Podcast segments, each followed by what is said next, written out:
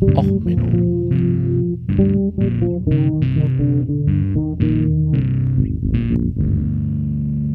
Der inkompetente Podcast über Dinge aus Militär, Technik und Computer, die so richtig in die Hose gingen. Okay, moin moin. Äh, ja, zurück aus dem Urlaub, ne? Ähm,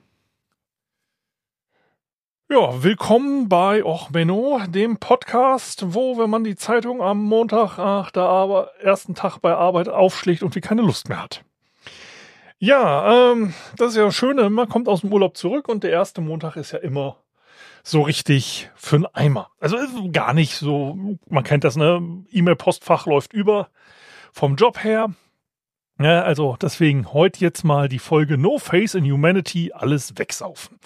Ne, man guckt und sieht, ja, ein relativ bekannter Fahrradaktivist äh, ist überfahren worden. Ähm, ne, der Natenom äh, bei ähm, hier Mastodon ist da sehr viel rumgegangen. Die Demo äh, gegen die Rechten in Dresden ist mal wieder stattgefunden, weil die haben ja wieder ihren Trauermarsch wegen der Bombardierung Dresdens durchgeführt.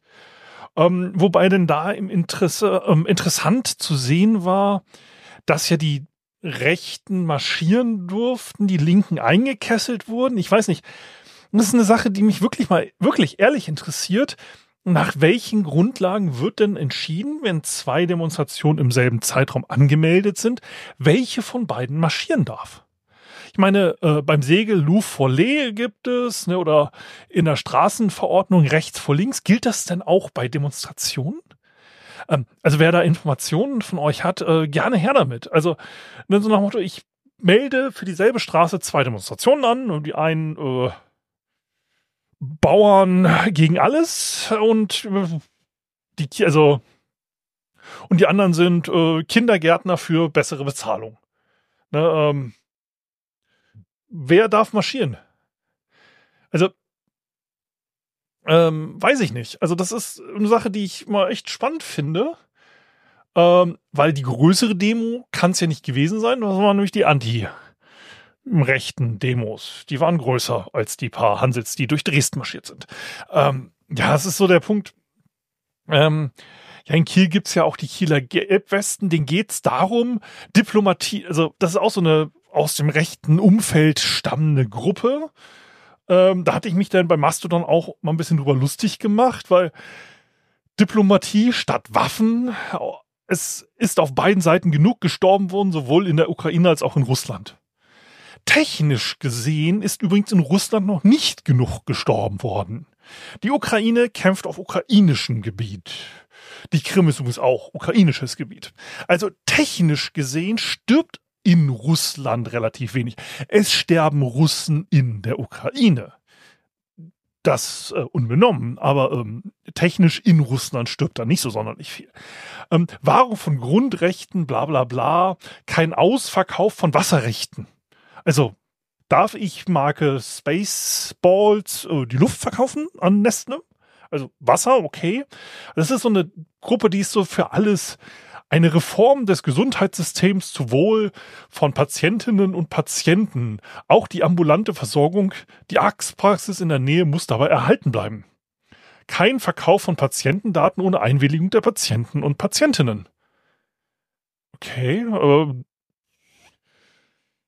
ein Ende der unkontrollierten Einwanderung sowie Abschiebung kriminell gewordener Asylbewerber und Migranten.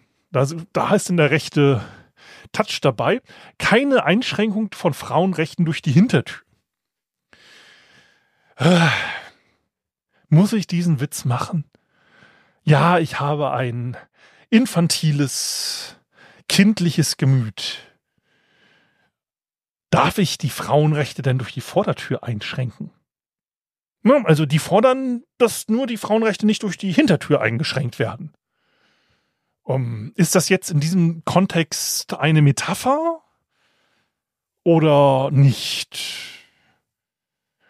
Um, Anklage und Verurteilung von eidbrüchigen, kriminellen und korrupten Politikern und Politikerinnen. Volksabstimmung auf allen politischen Ebenen. Keine Frühsexualisierung unserer Kinder und Enkelkinder in den Kindergärten. Gut. Und viel mehr. Ja, heute fordern wir und vieles mehr.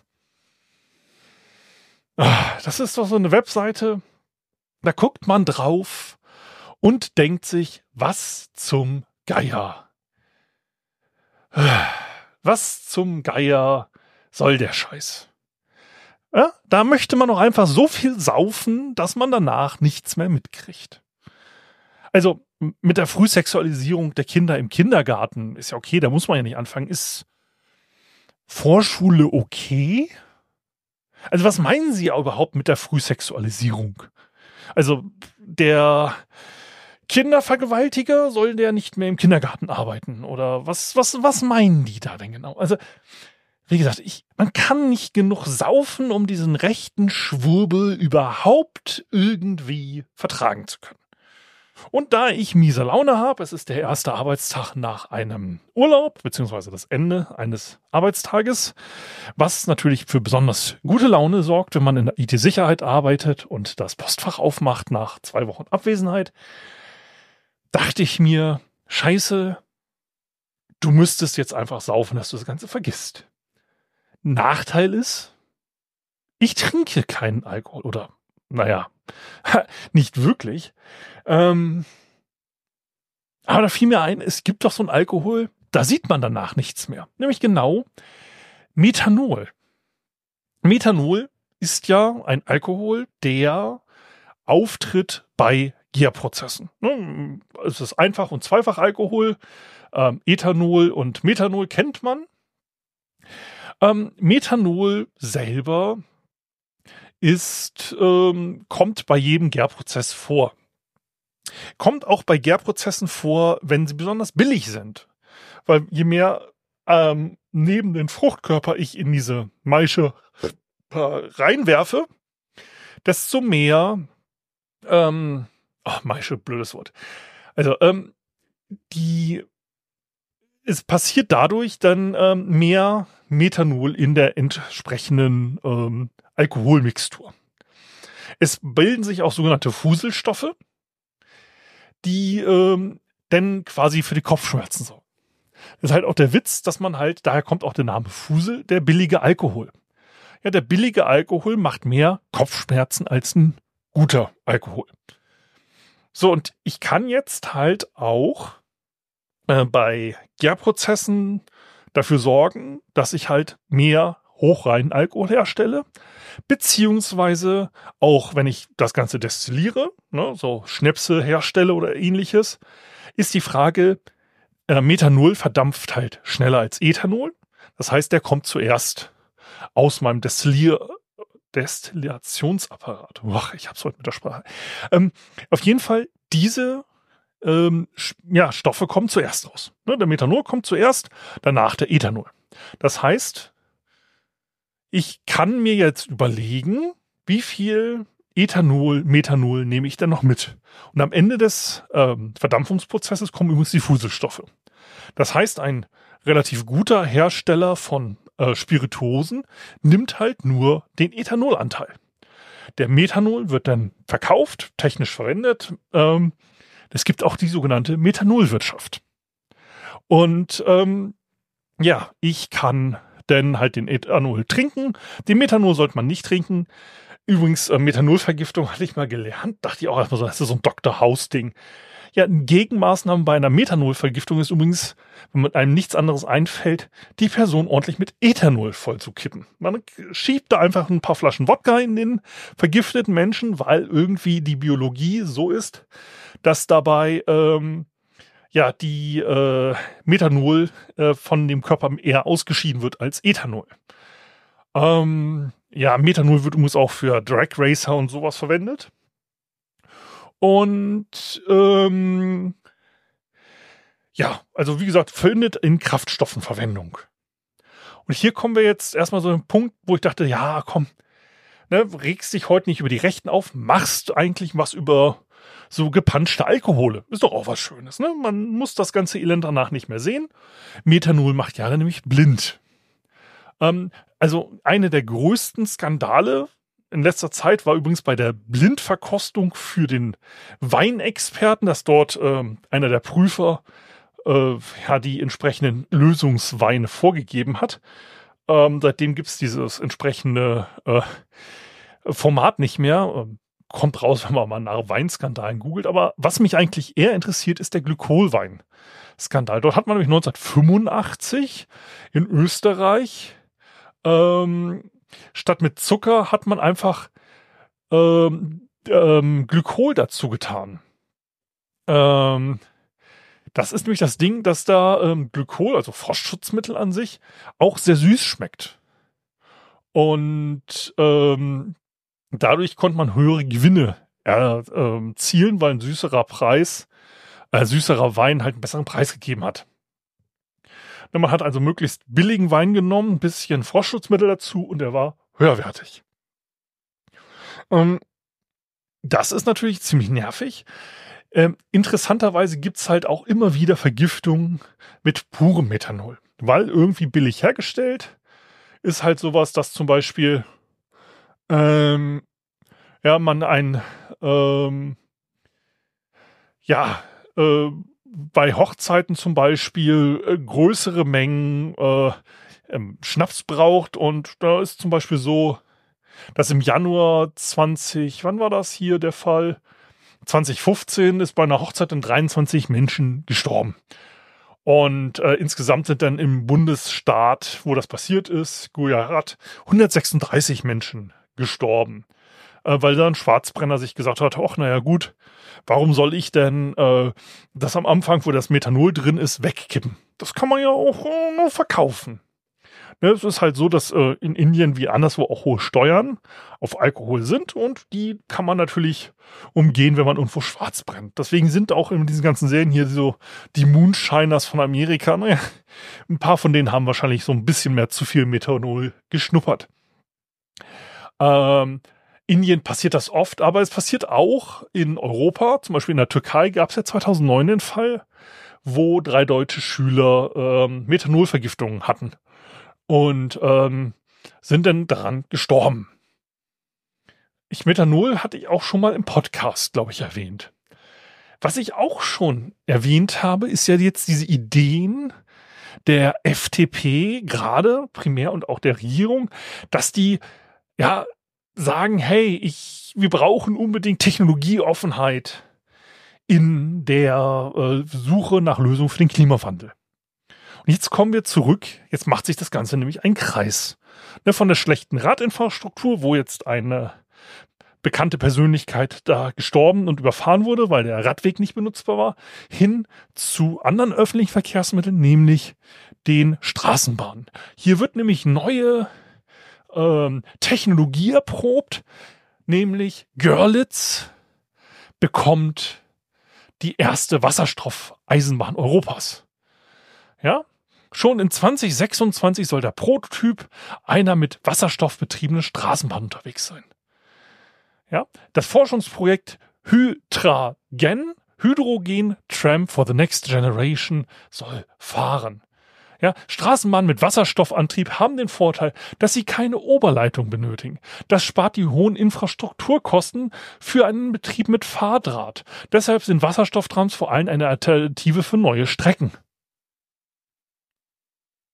Okay.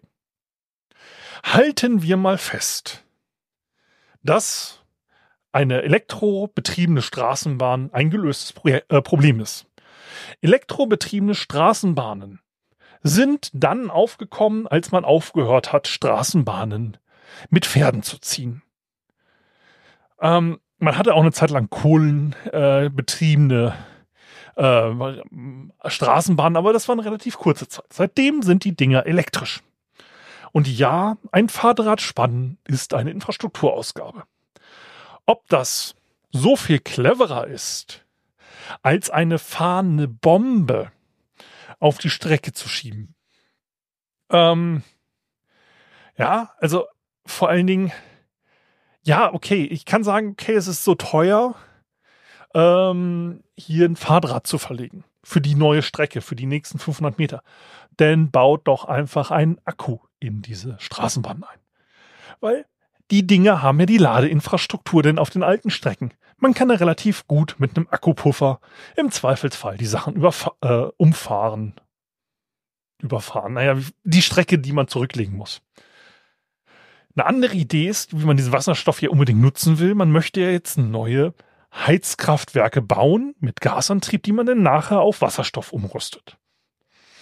Eine andere Idee ist ja, diesen Wasserstoff zu nutzen und dann Kohlenwasserstoffe, sogenannte E-Fuels herzustellen. Ne, man braucht halt sehr viel Strom und kann dann E-Fuels herstellen.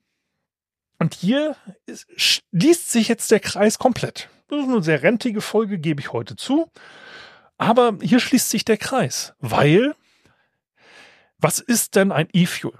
Das ist zum Beispiel E-Methanol. Ja, man möchte gerne Autos äh, mit künstlich hergestellten Methanol betreiben.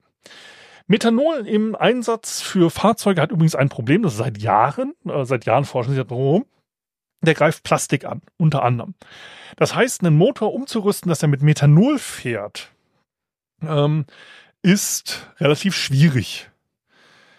Deswegen ähm, ist ja auch bei diesen ganzen E10s und so, nimmt man kein Methanol, ähm, sondern man stellt halt eigentlich Bioethanol her. Ja? Bioethanol, also trinkbaren Alkohol, der dann aus Vergärprozessen hergestellt wird, um halt quasi vom Erdöl loszukommen. Das heißt, wir könnten jetzt Autos umrüsten, um mit E-Fuels zu fahren. Oder wir könnten was anderes machen. Jetzt, wir fahren alle E-Autos. Das wird in der Zukunft wahrscheinlich so der Fall sein, außer natürlich die FDP redet von ihrer Technologieoffenheit weiterhin. Aber mir fällt da was ein. Wir könnten doch, statt jetzt so eine Whiskybrennerei an der Küste aufzustellen, könnten wir doch hier, so zum Beispiel Schleswig-Holstein, ein paar, wir wollen ja hier eigentlich E-Fuel produzieren.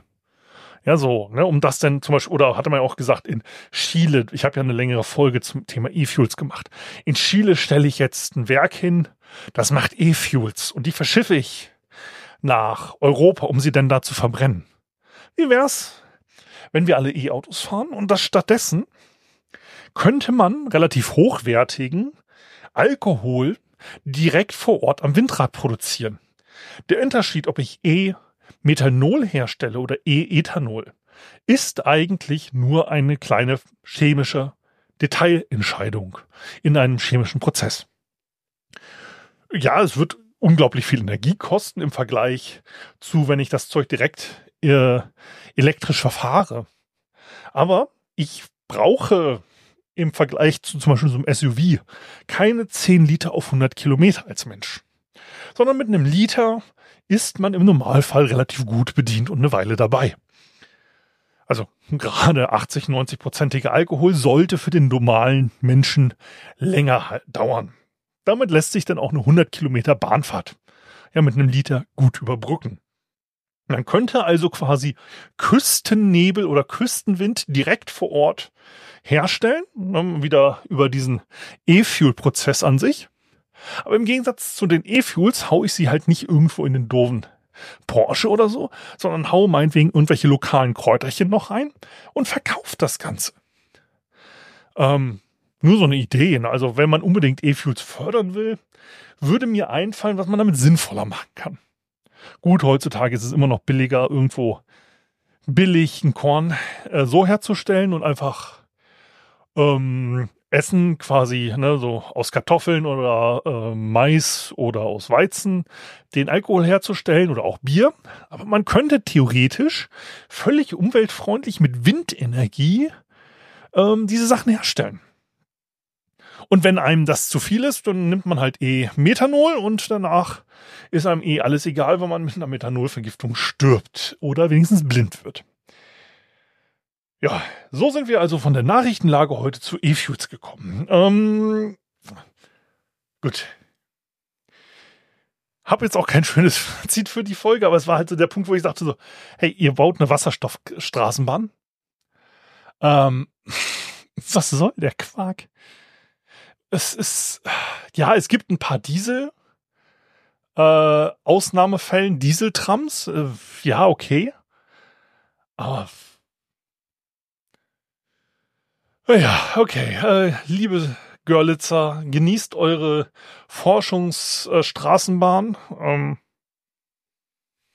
ja, und der Rest, ne, äh, Prost, keine Ahnung. Äh, und wir hören uns dann nächste Woche dann nochmal wieder mit einem vorbereiteten Thema und nicht direkt aus dem Urlaub in die schlechte Laune. Ähm, ja, bis dann, alles Gute, bleibt gesund, sauft kein Methanol und wenn euch die Folge gefallen hat, dann lasst mir doch Feedback da und wenn nicht, ja, Prost Mahlzeit. Ne? Also, bis zum nächsten Mal, alles Gute, ciao, ciao, euer Sven.